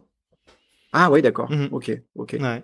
Après, je pense que pour les organisateurs, c'est quand même euh, d'un point de vue logistique, ça reste quand même plus plus pratique. Quoi. Plus pratique quand même de savoir à peu près à quoi s'en tenir. Mais non, mais tu vois, je veux dire, il, il reste possible de Mmh. simplement de courir et, et s'en fiche en fait de, de l'UTMB. Mais quand même, ils prennent une place très importante euh, pour les athlètes élites, pour euh, les calendriers, enfin dans les calendriers, etc. Donc, mmh qu'on le veuille ou non, ça reste, euh, un acteur incontournable, et c'est justement un peu aussi le, la contestation, en tout cas les, choses commencent un petit peu à bouger aussi pour que ça soit pas qu'il n'y ait pas une sorte de monopole de l'UTMB sur les grosses courses. On va en parler juste après de, cette de cette comment dire place qu'ont pris euh, Kylian, euh, l'UTMB, tout ça. D'ailleurs, euh, c'est rigolo de voir qu'ils sont, ils sont en opposition aujourd'hui un peu, beaucoup. on va en parler juste après. ce qui est intéressant et ce qu'on disait tout à l'heure dans le, dans, les, dans, de côté, c'est, c'est vraiment cette capacité aussi à soulever des questions, à parler des sujets qui fâchent, etc. Mais alors là, je te l'ai dit un petit peu en off, il euh, y a un, article qui a alors comment vous appelez ça un article ou un, un sujet je sais pas comment comment on peut l'appeler ouais, un, on a, ouais, a un article oui, un, un article qui a été écrit par euh, Franck Odou dans le dans donc dans le, le point de côté numéro 5 à la page 169 qui s'appelle Clasher dans la soupe et qui est un constat un peu euh, comment dire euh, négatif clairement très négatif de l'évolution de notre discipline de notre milieu sur les quelques dernières années. Moi ça m'a fait comme je te le disais en off euh, pour les pour les, les, les fans de, de, rap et de et notamment du groupe euh, du meilleur groupe de l'histoire de, de, rap euh, français qui, qui s'appelle IAM. ça m'a fait un peu l'impression de, d'écouter, ça m'a donné l'impression d'écouter Demain c'est loin d'IAM, où en fait Franck met en avant les ben, les changements qui, qui, ont eu lieu récemment sur dans notre discipline, l'évolution pas toujours euh, positive, hein, c'est clair que loin s'en faut. Et surtout après euh, après le, le, Covid, il y a eu une accélération de, de, de tout, on l'a vu très clairement. Je vais lister un petit peu euh, tout ce qui est. on va parler un petit peu des. Déjà, de manière un peu générale, est-ce que tu peux nous expliquer le contexte de ce de cet article, qui est Franck et pourquoi il a souhaité l'écrire? Et pourquoi vous lui avez donné les clés du camion sur cet article? C'est vrai que depuis le, le, premier point de côté, en fait, on, donne euh, à chaque fois un article qu'on appelle l'article lance-flamme ah ben, à, à, Franck Odou, qui est, euh, qui est photographe, mais aussi journaliste. Euh, et c'est vrai qu'il n'a pas toujours, on va dire, ce terrain d'expression, pardon. et c'est vrai que ben, une fois par an, il se lâche, quoi. et, et, il nous, il nous envoie ces pages, sachant qu'on est un petit peu obligé de modérer euh, quand même, parce que euh, sinon il y a des références, je pense, qui nous, qui nous causeraient euh, deux, trois soucis. mais voilà, on va dire que c'est le petit plaisir de Franck. Et quelque part, ben, nous-mêmes, on va dire un peu à la, à la, rédaction, ça nous, ça nous interpelle en fait. Euh, c'est pas forcément quelque chose qu'on aurait pu écrire, su écrire, parce qu'aussi Franck a, une belle plume a une belle plume, mais aussi un, a de la bouteille. Mhm. Euh, je vais pas dire que c'est un vieux croulant, mais en tout cas, euh, ça fait quand même un paquet d'années qu'il est dans le, dans le milieu et du coup, il est euh, bah, finalement un témoin euh, privilégié, surtout en étant sur beaucoup d'événements en qualité, photo, en qualité de photographe. Euh, il est un sacré témoin de l'évolution du trail. Et c'est vrai que bah voilà, là depuis le, le, premier point de côté, on lui file euh, des articles. Il avait écrit un article sur les, t-shirts finishers, euh, un article aussi sur les euh, ce qu'on appelle les black euh, black shorts, en tout cas les, les gens qui vont défendre vraiment leur communauté, etc. Mhm. voilà, c'est vrai qu'il a, c'est son petit plaisir. Nous, on prend toujours une claque en disant euh, est-ce que c'est une si bonne idée de publier ça? Euh, Et là, pour le 5, euh, sachant qu'à chaque fois qu'on lui donne une orientation, il ne fait jamais à peu près ce qu'on lui a demandé. Quoi. on l'oriente vers un sujet, il nous envoie le papier quelques semaines plus tard, et c'est absolument pas l'idée, première. Bon, c'est pas très grave, hein, mais en tout cas, ça nous fait beaucoup rire. On prend aussi une sacrée claque.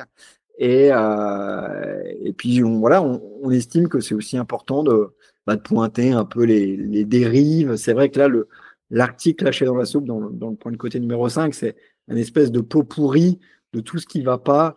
Euh, et à peu, à peu, près tout le monde y passe, tout le monde en prend pour son grade et, voilà que n'importe quel, on va dire, pratiquant à un moment euh, dans l'article se fait allumer par Franck, euh, qui tire à peu près à l'aveugle en fait sur tout le monde quoi. Donc si je peux euh, si je peux lister, lister un petit peu ça va ça va aller très vite attention. Alors moi effectivement j'ai pris une vraie claque hein, euh, clairement. Prix des dossards, euh, est-ce que c'est réservé au CSP+ matériel, l'évolution du matériel, les circuits privés, la rareté des dossards, le naming des courses, la visibilité des athlètes, qui a du succès, qui est qui est bankable, qui est pas bankable. la crédibilité des journalistes, le copier-coller des communiqués de presse, les vidéos YouTube identiques sur les, les comptes rendus de course, les clones épilés, fades avec de belles paroles sur les courses, les organisations qui font du greenwashing, euh, le trail qui se veut inclusif alors qu'il n'a jamais été exclusif. Euh, tout ça, c'est euh, ouais, c'est une vraie. Euh, avec la conclusion suivante qui est le trail est sur une pente glissante. J'ai trouvé assez succulent la la métaphore.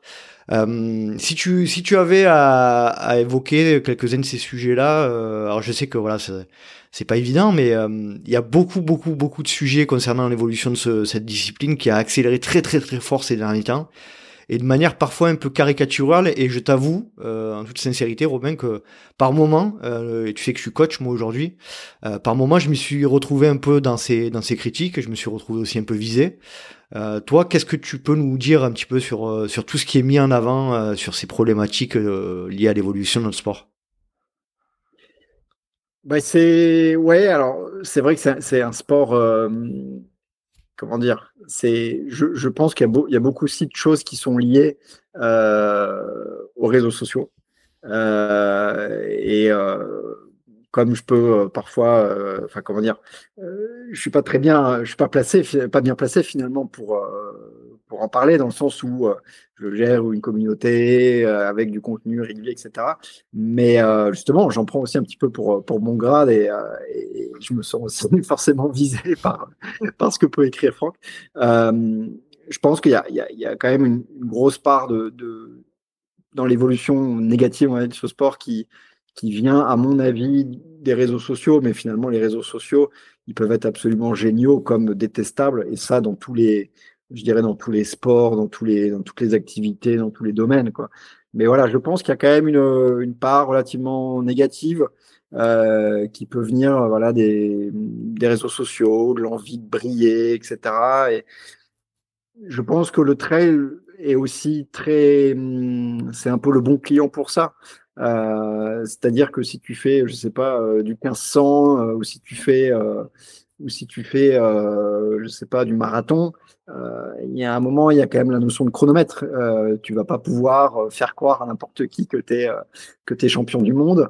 Et là, un petit peu la perversité, je dirais, des, réseaux sociaux en, en, tant que pratiquant de trail, bah, c'est finalement la tentation, on va dire, de briller, euh, de faire croire euh, consciemment ou inconsciemment qu'on est euh, champion du monde, etc. Bah, c'est voilà, je trouve que c'est une dérive parmi parmi beaucoup de ce sport et malheureusement voilà, on est à une époque, je dis malheureusement comme si j'étais un vieux un vieux boomer, j'en suis pleinement acteur et responsable du coup. Mais c'est vrai que voilà, on est aussi à une époque où mais on a envie de briller et les réseaux sociaux. Et je trouve que l'association réseaux sociaux et trail fonctionne plutôt pas mal pour les gens, euh, peut-être en manque de reconnaissance. Ou, mmh Voilà, donc c'est, je dirais, une, euh, une critique qu'on pourrait faire au trail parmi, parmi d'autres, mais euh, euh, je veux surtout pas faire croire que, enfin, toujours, je veux surtout pas que les gens pensent que je suis un, un, aigri de ce sport, absolument pas. Mais disons, en baignant beaucoup dedans, bah forcément, comme toi, en étant à la fois entraîneur, euh, euh, créateur de contenu avec un podcast, bah forcément tu vois aussi des dérives euh, mhm. qui peut-être n'existaient pas avant, quoi. C'est clair. Donc toi, ce que tu ce que tu retiens en premier, c'est effectivement cette notion de visibilité des athlètes, pas toujours très claire dans un sport où la comparaison de performance, je crois que c'était Nicolas Martin qui en parlait à de nombreuses mhm. reprises, ça, comparons souvent, on a tendance à comparer des choses peu comparables entre elles. on a mhm. quand même cette notion de, avec toutes les euh, tous les bémols qu'on peut émettre, ces notions d'index qui peuvent aussi nous aiguiller. Moi, effectivement, je pense que c'est un bon conseil à, à suivre. Hein, euh, éviter, éviter, évitons de comparer des performances qui sont pas comparables et on peut peut-être s'appuyer parfois sur euh, sur ces index qui peuvent nous donner une idée du niveau de, de certaines personnes. Et effectivement, la puissance, la puissance des réseaux sociaux, la puissance de l'image aujourd'hui, la puissance du contenu.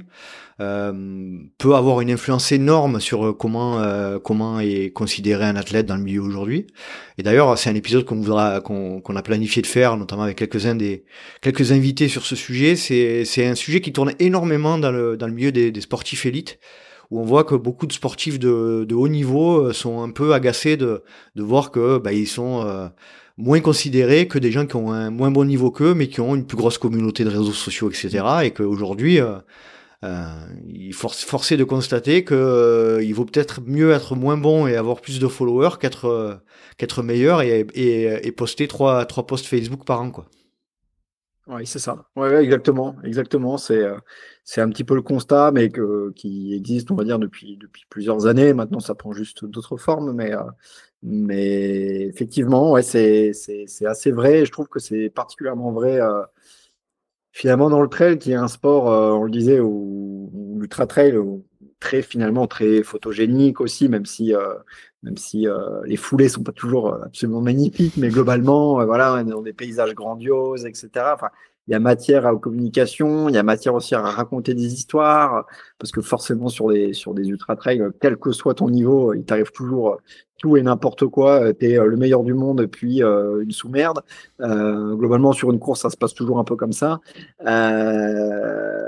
et forcément, bah voilà, ça peut donner lieu un petit peu à des des, des, dérives, je trouve, quoi. Voilà, mais euh, c'est vrai que globalement, quand même, je nuance peut-être un petit peu que tu dis. C'est vrai que euh, je pense qu'on a quand même passé le moment où, euh, entre guillemets, les influenceurs, euh, peut-être, enfin, je pense qu'un athlète accompli de très haut niveau, de haut niveau, maintenant n'est plus comment dire inquiété ou n'est plus forcément ne va pas forcément voir son contrat à la baisse parce qu'il y a des influenceurs. Je pense, enfin c'est mon avis. Je pense mmh. que maintenant c'est on a basculé un peu dans, dans, dans, notre de dans un contexte un peu plus. Moi, je pense que vraiment, hein, encore une fois, les, les, index ont aussi aidé beaucoup à, mmh. à quantifier un peu les performances, à, euh, c'est vrai que c'est un, un, réflexe qu'on, je pense que toi aussi tu dois avoir un peu comme moi, c'est-à-dire euh, quand on parle de quelqu'un, mm. ben hop, euh, effectivement, une des premières choses qu'on va faire, c'est il en est où sportivement quoi.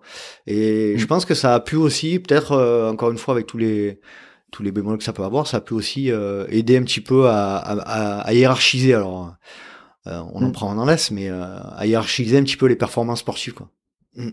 Exactement, ouais, ouais, même si effectivement ces index sont, peuvent être critiquables ou autres, mais c'est vrai que bah, c'est finalement un peu comme dans le sport, où, tu vois, le tennis ou le golf, tu demandes euh, ton classement, ton handicap. Enfin, tu vois, c'est euh, euh, c'est simplement euh, l'idée, c'est pas simplement de savoir qui a la plus grosse, mais ça permet juste bah, de dire ok, il a tel niveau en réalité. En fait, j'avais pas soupçonné que ce gars-là, c'était ou cette mmh. fille-là, c'était c'était c'était une star quoi.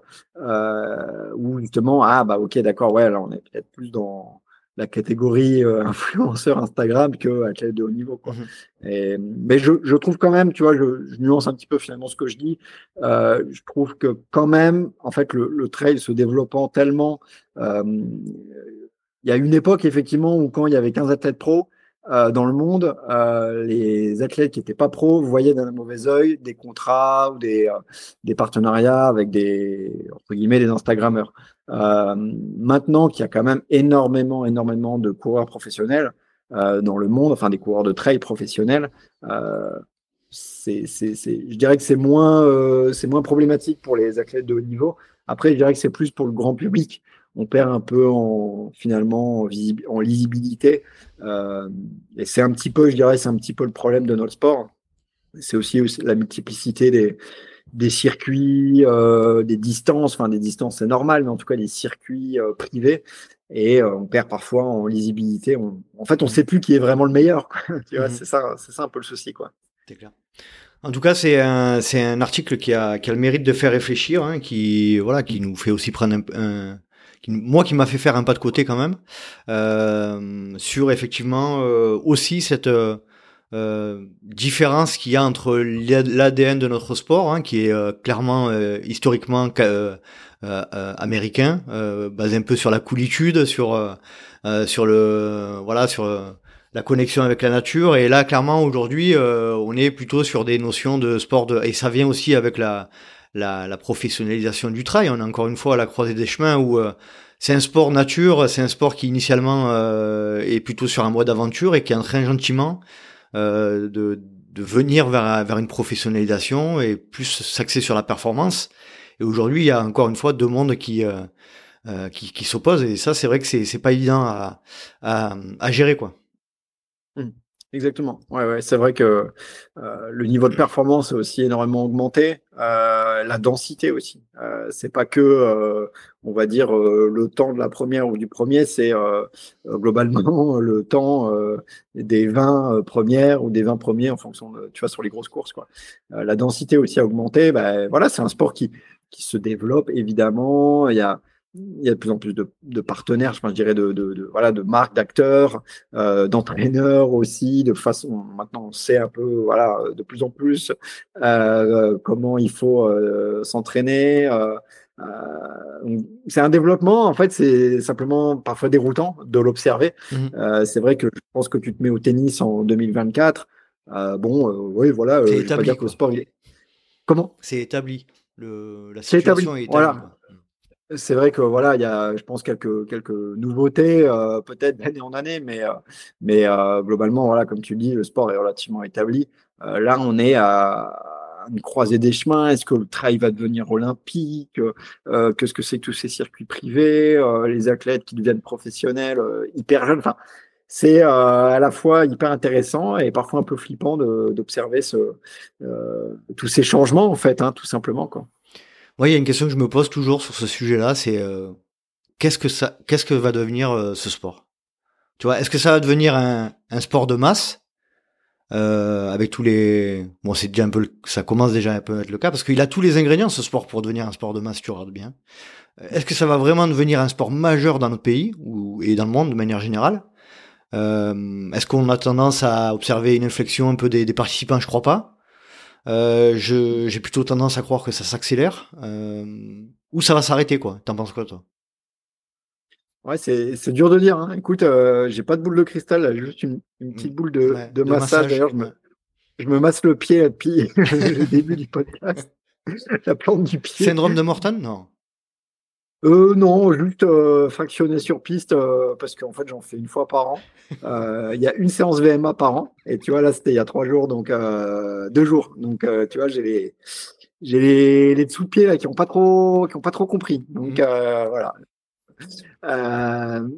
je sais pas franchement je je je, je sais pas trop. Je pense que ce qui est assez facile de dire, c'est qu'effectivement, il y a de plus en plus de monde, euh, on va dire le monde professionnel au sens euh, large du terme, c'est-à-dire euh, athlètes, organisateurs, etc., euh, circuit, et puis le monde amateur des courses du dimanche matin, quoi. c'est voilà, c'est de, je dirais de plus en plus le cas.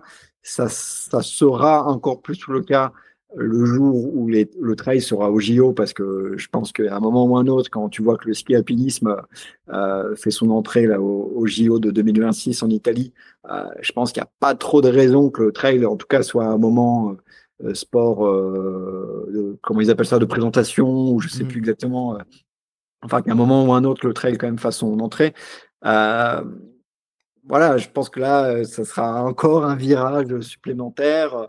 Euh, on a aussi finalement des, cousins euh, qu'on peut regarder, comme le VTT, le triathlon.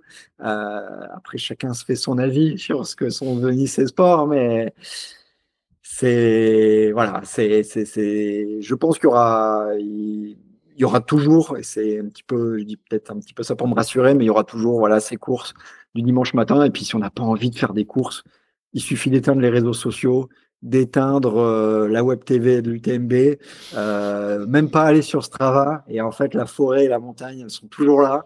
Euh, et là, on verra finalement si on pratique pour pour son plaisir ou pour ou pour Strava. Mais globalement, voilà, il restera toujours possible d'aller finalement comme le vélo ou comme le VTT, d'aller le dimanche matin dans la forêt à côté de chez soi et, de faire une heure et demie, deux heures dans les bois. Voilà, il y aura toujours cette possibilité-là. On va pas nous imposer, euh, comment dire, une, licence pour faire ça. Donc, mmh. par contre, oui, euh, tu, prends l'exemple du VTT euh, entre le circuit Coupe du Monde, les JO, et puis et puis le pratiquant hebdomadaire. ouais, il y a, un fossé gigantesque, quoi. Mais je pense que le trail, y a pas. je pense que le trail va continuer sa sa croissance, son son développement. Et puis après, chacun se fait son avis, ça va dans le bon sens ou pas, quoi. Ça, c'est sûr. En tout cas, ça a bien changé depuis notre premier échange en, 2020. Il y a eu y a une évolution quand même assez assez notable. D'ailleurs, je vais je vais je vais réécouter cet épisode là pour voir un petit peu. Je l'avais pas réécouté en préparation, mais je pense que ça peut ça peut être succulent ou ça peut faire mal aux oreilles aussi. Me concernant en tout cas. Euh, un autre sujet qui est important et qui est, abordé dans cet article, après on, passera sur, sur la, dernière partie de notre échange, c'est la, euh, la notion de... Euh, il s'appelle la partie s'appelle on, on avale des couleuvres bio. c'est intéressant. Et là c'est un peu le, le sujet de euh, ben toute la communication, tout le marketing. C'est un mot qui est utilisé dans l'article hein, sur ben, la mise en avant de, des arguments, notamment des marques, des, des organisations pour pour vendre un espèce de, de sport euh, propre euh, où on, où on demande à chacun d'apporter des gobelets, mais à, contrario, euh, on voit que c'est un sport qui qui qui, qui engendre énormément énormément de bah de, de, de pollution liée au déplacement notamment. Moi, je suis je, je suis assez sévère là-dessus, c'est-à-dire que je j'ai voilà j'aime c'est vrai que je trouve que le greenwashing dans le trail, c'est quand même, il faut quand même se rendre compte d'un truc, c'est que on est dans un sport où euh, euh, c'est pas un sport euh, vert, pas du tout pour moi. on aura beau euh, apporter chacun nos, nos gobelets en plastique, ça changera, ça changera pas grand chose, je pense. Ça c'est mon point de vue. Euh, on peut faire chacun euh, des petites choses pour s'améliorer, etc.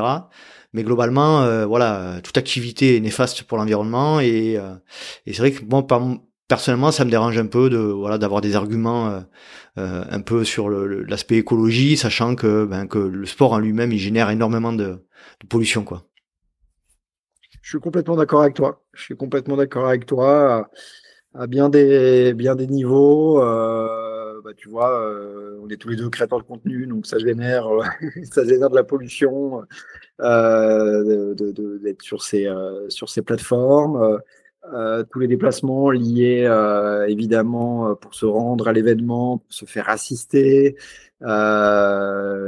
tout l'équipement qu'on a, euh, je veux dire des chaussures à la montre en passant par le sac, euh, la veste Gore-Tex, euh, je sais pas si je dois les citer, mais c'est évidemment des, des voilà des, des, matières qui sont euh, qui sont à un moment néfastes pour pour l'environnement. Évidemment, enfin c'est c'est clair qu'on n'est évidemment pas dans un, dans un sport vert. Euh, quelque part, euh, quand Anton il sortait de chez lui à moitié à poil, là on était, euh, et encore, il avait acheté des, on lui avait filé des chaussures, tu vois, qui étaient probablement fabriquées en Asie, dont il avait coupé la semelle au couteau à pain pour pour alléger un petit peu, euh, un petit peu la, chaussure qui devait, oulala, qui devait peser 200 grammes, parce qu'il devait être beaucoup trop lourd pour Anton. Euh, donc, euh, non, mais clairement, on est, évidemment, c'est, c'est, c'est un leurre. Et en fait, c'est simplement parce qu'on est dans un environnement naturel qu'on a l'illusion que c'est un sport vert, mais pas du tout, en fait, absolument pas. Et, et plus la course va être grosse, et pire ça sera. Donc je pense qu'il faut clairement arrêter avec cette histoire de sport euh, vert. Euh, à mon sens, tout discours euh, allant vers vers un sport voilà écolo, etc. C'est décrédibilisé quoi pour moi. Aujourd'hui, c'est ouais, voilà, hein, on voit très bien que, que c'est pas c'est pas cohérent mm. quoi. Exactement, exactement. C'est le, en fait le seul fait d'être dans un environnement naturel, euh, en montagne, en forêt ou quoi, ne, suffit pas de faire un, faire de ce sport une activité, euh, une activité écologique. Quoi. Je, je, ouais, je, j'ai un peu de mal avec ça, et c'est vrai que c'est un discours qui est assez euh, assez important pour euh, pas mal d'événements, de marques, etc. Je sais pas, ouais, je stratégiquement, c'est pas quelque chose que je choisirais. Je pense qu'il y a d'autres choses à, mmh. euh, d'autres leviers à actionner que, que ce levier-là. Et même si on a tous évidemment notre sensibilité écolo, euh, je pense juste que c'est pas, c'est malheureusement pas un argument, quoi. Clairement pas, quoi. Mmh. On n'est pas dupe, hein. clairement. Ouais. Mais bon, après, c'est vrai qu'il faut, voilà, mis à part le côté négatif, il faut quand même dire que bah il y a des choses qui sont faites pour améliorer un petit peu la euh, que ce soit le moins pire possible, on va dire. Mais en tout cas, euh, toujours est-il que le sport grandit, le sport génère de plus en plus de, de, de pollution, euh, de déplacement, de voilà. Donc, euh, moi, ça, ça, ça, mérite, ça, mérite un peu le quand quand j'entends des discours comme ça qui, pour moi, sont contre-productifs. Mm. Euh, dernier sujet par rapport à l'actualité un petit peu. J'aime pas trop faire de l'actualité actualité, mais là il, récemment il a il est sorti un, un quelque chose d'assez. Euh, alors c'est justement les deux acteurs dont tu parlais tout à l'heure que sont Kylian et, euh, et l'UTMB. Donc pour ceux qui écouteront l'épisode après, on est en, janvier 2024 et Kylian Jornet et Zach Miller ont, ont, essayé d'envoyer un, petit mail à quelques coureurs d'ultrafond, les meilleurs de la, de la discipline, pour essayer de, de voir un petit peu s'il y avait des, euh, des solutions pour ne pas participer à l'UTMB. En gros, on a compris qu'ils souhaitaient boycotter, euh, boycotter un petit peu l'événement en raison de leur bah, de leur, euh, leur positionnement actuel, de, de, la manière dont est géré le circuit, etc. Euh, on voit que vous, vous avez fait un post, Robin, sur les, les genoux d'un gif. Euh, T'as appelé ça le carnaval, je crois. Le grand carnaval ou un truc comme ça. qu'est-ce que qu'est-ce que tu peux me dire sur cette cette, euh, cet événement qui, de mon point de vue, est pas anodin et qui, euh, qui marque quand même un, gros euh, coup de tonnerre dans le milieu du trail? C'est un sujet, je pense que c'est ouais, c'est un sujet, c'est un sujet complexe, c'est un sujet, je pense, où on est énormément en contradiction. À commencer par par Kylian, hein, je, ne vais pas lui tirer dessus, mais c'est quand même quelqu'un qui a qui a gagné quatre fois la course, qui a gagné aussi la course euh, et qui a voulu revenir aussi l'année dernière, enfin en tout cas en 2023, à une époque où Dacia, enfin tu vois, le partenaire automobile était déjà présent, où ça avait déjà pris ce virage euh, Ironman. Donc c'est compliqué. Je, je, suis très très très partagé sur cette euh, sur ce sur ce mail. Euh, D'un côté, euh, je me dis ouais ils ont complètement raison. Il faut changer ce, ce enfin changer ou en tout cas faire évoluer euh, cette course dans, dans, un, dans, dans le bon sens euh, et puis surtout voilà mettre fin entre guillemets à ce un peu à ce monopole qui commence à avoir de plus en plus. En fait il y a aussi un, juste un, petit aparté, il y a un truc qui me dérange un petit peu dans, dans ce mail, c'est que finalement, il y a quasiment aucune info. Euh, c'est un mail euh, relativement, euh, je dirais, euh, qui donne pas, ouais, pas beaucoup d'exemples, etc. Euh, alors que finalement, bah, il y a effectivement des points qui pourraient relever pour un petit peu enrichir leur, leur argumentaire. Mmh. Il y a beaucoup de, enfin, il y a quelques soucis de courses UTMB euh, qui sont devenues, enfin qui, étaient à l'époque des courses non UTMB. Euh, je pense à la course de, Gary Robbins. Enfin, il y a tout un, il y a tout un système effectivement qui qui, qui qui va pas, qui est critiquable, etc. Euh, et en même temps, je me dis bah les gars, vous avez profité de ce système pendant des années. Vous êtes venu courir. Zach a fait euh, deuxième en 2023 à Air Gym. Euh, trouve que c'est assez compliqué. Euh, euh, quelque part, euh, Zach et Gillian ont fait leur leur temps, enfin je vais pas dire leur temps, mais en tout cas ont marqué, ont marqué le, la discipline et ont marqué cette course. je veux dire quelqu'un, un jeune actuellement ou moins jeune, qui a envie de faire cette course pour la gagner, c'est compliqué. Il est aussi en porte-à-faux avec ses partenaires qui, enfin c'est tout un écosystème en fait et, et Surtout ce mail, en fait, ce qui me dérange un peu, c'est que je trouve qu'il donne pas beaucoup d'indications, pas mmh. beaucoup d'exemples, euh, enfin pas d'indications, mais pas beaucoup de, de billes finalement. Il nourrit pas forcément le, le débat. Euh, il propose pas forcément d'autres alternatives que euh, un boycott. Il finit, ils finissent par dire, euh, on proposera peut-être un, il y aura peut-être un événement euh, sur lequel on pourrait se, se retrouver et puis bah, justement faire la bagarre. il n'est pas évoqué dans le mail. Ouais, c'est, c'est, je suis très très partagé et, et, à titre personnel, je suis aussi en totale contradiction avec cet événement. Euh, c'est une course que je ne ferai pas en tant que coureur, mais tu vois, organisé euh, le truc pour Courtenay là-bas. Mmh c'est, c'est compliqué. J'arrive pas à avoir un avis euh, radical. Euh, d'habitude, j'ai toujours des, des, avis très très tranchés, mais euh, là, je trouve que c'est ouais, c'est il y a un petit côté craché dans la soupe et en même temps, oui, c'est vrai que clasher dans la soupe. Donc, euh, je, je, voilà, j'arrive pas à avoir un avis euh, ferme sur, euh, sur cette histoire et même sur l'événement, je te dirais. c'est voilà, je, trouve qu'on a. la schizophrénie. Ouais, beaucoup, mais, mais beaucoup, mais même, tu vois, tu entends les athlètes, je, je vais pas les citer, mais des athlètes du très très haut niveau, hein, du top 10 UTMB, euh, qui critiquent ouvertement euh, la course euh, toute l'année, et puis fin au début septembre, qui sont sur la ligne de départ. c'est très particulier quand même, je trouve, de, de voir ça. Quoi. Mmh. Donc, ouais, c'est un sujet complexe. J'ai envie de ne pas prendre de risques, entre guillemets, et juste d'être spectateur de, de ce qui va se passer. je pense qu'il va rien se passer. Hein. Je, je, pense que, à mon sens, euh, c'est un coup d'épée dans l'eau. Euh, moi, à mon sens, c'est une grosse. Si je peux donner mon point de vue là-dessus, c'est une grosse erreur. Ah bah oui, ça m'intéresse. C'est une, une, grosse erreur de communication. Je, il y a deux solutions. C'est où ils ont été trop naïfs et, et ils pensaient pas que ça allait sortir publiquement.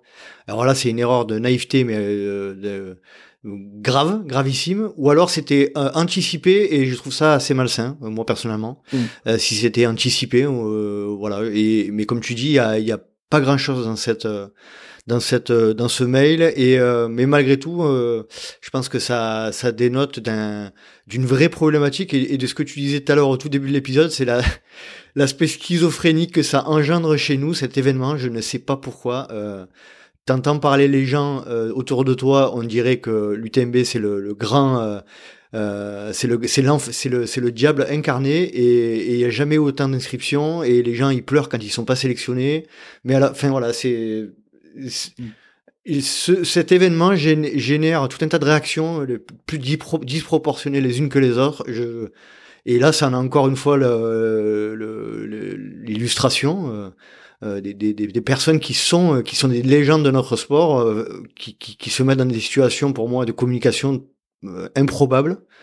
je, voilà, je suis assez, assez surpris et je comme toi, je pense que ça que ça va plus faire de tort à Kylian et à Zach euh, qu'à l'UTMB et que et que effectivement à un moment donné, je pense qu'il faut euh, il faut prendre ses décisions quand on critique, euh, quand on quand on veut pas d'un événement ou eh ben ou quand on est contre les, les, les, valeurs, il faut pas il faut pas aller il faut pas aller participer, il faut pas aller prendre les prize money, il faut pas aller dès le début. Euh, et, mm. et, je suis assez d'accord avec avec ce que tu dis quoi. Ouais, ouais, ouais c'est c'est complexe. Et finalement, tu vois, Kylian euh, a quand même gagné quatre fois la course. Je ne vais pas dire que c'est facile pour lui, mais c'est sûr que là, de maintenant, dire bah, je vais boycotter, euh, ouais, tu vois, est-ce qu'un Mathieu Blanchard qui rêve de gagner l'UTMB, euh, il va dire bah ouais, je te suis, Kylian, tu as trop raison Ou je sais pas, une Blandine Hirondelle, Anise Rousset qui rêve de gagner. Oui, tous les autres, hein, tous les, Américains, les Espagnols, etc. ouais, je, moi, mon avis, c'est un coup d'épée dans l'eau. Euh, je trouve qu'aussi c'est très maladroit la manière dont ça s'est passé. Le... Évidemment que le mail allait fuiter, enfin c'est juste évident. Ou alors ça se trouve c'est des génies de la com, ils savaient que ça allait fuiter, que ça allait générer. c'est pas malsain. Quoi. Ouais, là on est dans on est dans Inception quoi. Euh, je je sais pas. À mon avis, il y aura discussion certainement entre les deux protagonistes et euh, et la course. Est-ce que a l'air de dire l'UTMB, en tout cas la porte est ouverte. Qu'est-ce que ça va changer? Je ne sais pas trop, franchement. Je pense qu'une course comme UTMB peut se passer euh, de Kylian, qui, à mon avis, euh, il serait pas retourné dix fois. Euh, Zach, pareil, il est venu courir un paquet de fois. Euh, voilà, je, sais, à mon avis, euh, ça ne donnera pas grand-chose. Ah, toujours est-il que moi, pour parler avec quand même beaucoup d'athlètes élites et comme toi, j'imagine, euh, vu, qu'on est quand même du milieu, on, on, se rend compte quand même que pour les marques, notamment pour les athlètes, voilà, il y a il y a des il y a des petites astérisques euh, et des petites hein, voilà des, des, petites conditions liées à l'UTMB qu'il n'y a pas forcément sur d'autres courses. Euh, il y a une euh, clairement hein, sur sur les marques, on mm. doit briller à l'UTMB et ça c'est c'est voilà c'est c'est une évidence.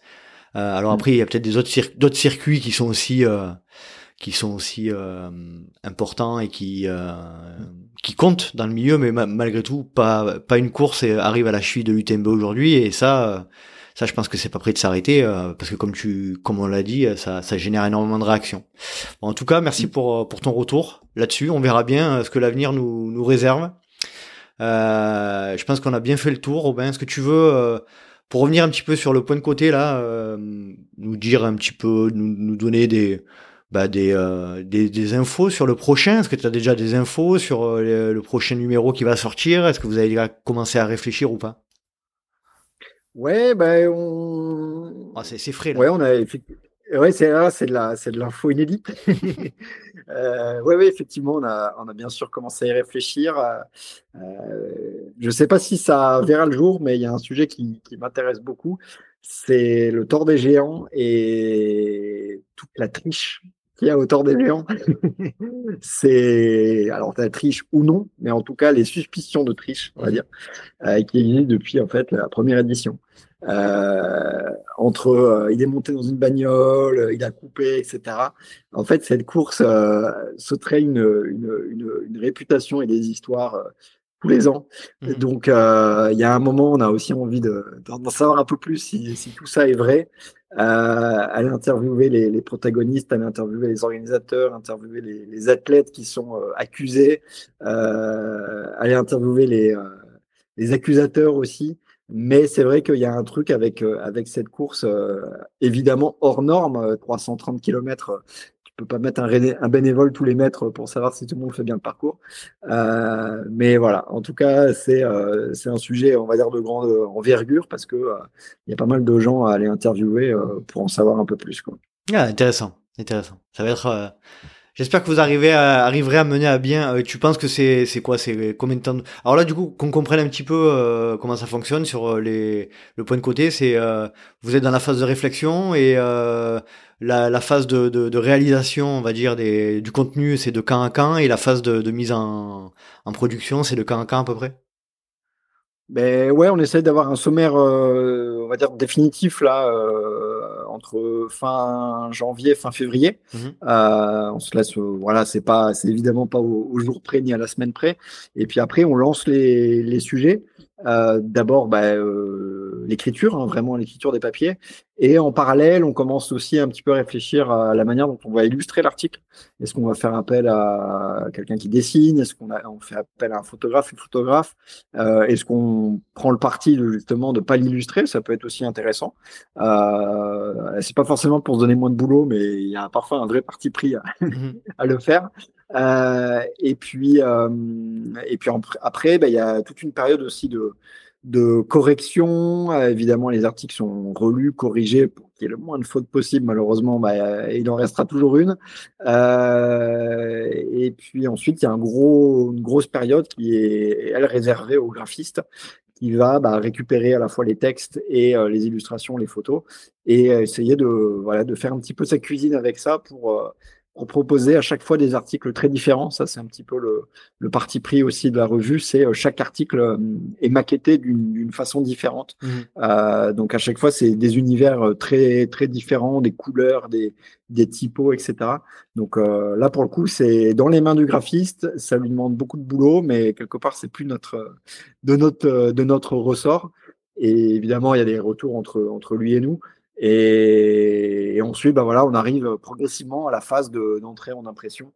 Mmh. Donc voilà, c'est toujours un peu des, des, des rythmes comme ça. Des, euh, des phases.